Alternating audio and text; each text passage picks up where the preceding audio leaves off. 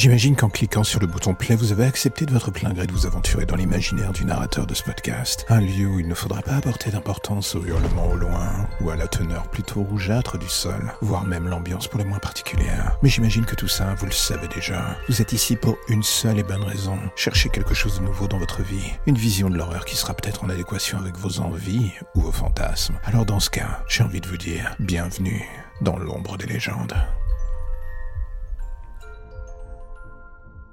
Et voilà, c'est la fin de l'année. Est-ce que vous avez écouté tous les épisodes de l'année? Justement, je ne sais pas. Si c'est le cas, par contre, j'espère que vous avez été divertis, que vous avez eu la frousse, à savoir. L'idée de ce podcast, aussi bizarre que ça puisse paraître, reste d'être un divertissement horrifique. Une sorte de parenthèse dans le quotidien, où l'on s'enfonce encore plus profond dans l'imaginaire d'un mec beaucoup trop créatif, en fait. C'est bien ça le souci.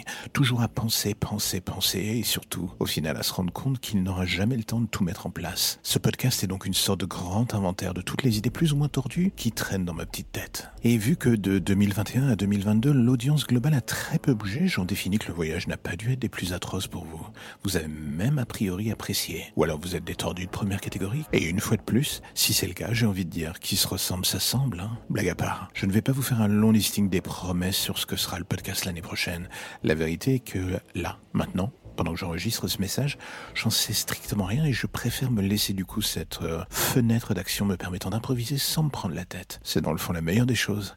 Être organisé d'une part sur son planning et la régularité qui y va avec, mais d'une autre ne rien s'interdire sous prétexte de rentrer dans le moule. Donc en gros, je vais faire comme depuis le début, de l'improvisation totale. Alors oui, 2023 sera à l'image de 2022, à explorer le true crime, les histoires que j'invente et tout ce que j'aurais envie de faire en chemin. En soi, c'est déjà pas mal et je pense que ça devrait nous occuper de manière assez cool pour l'année à venir.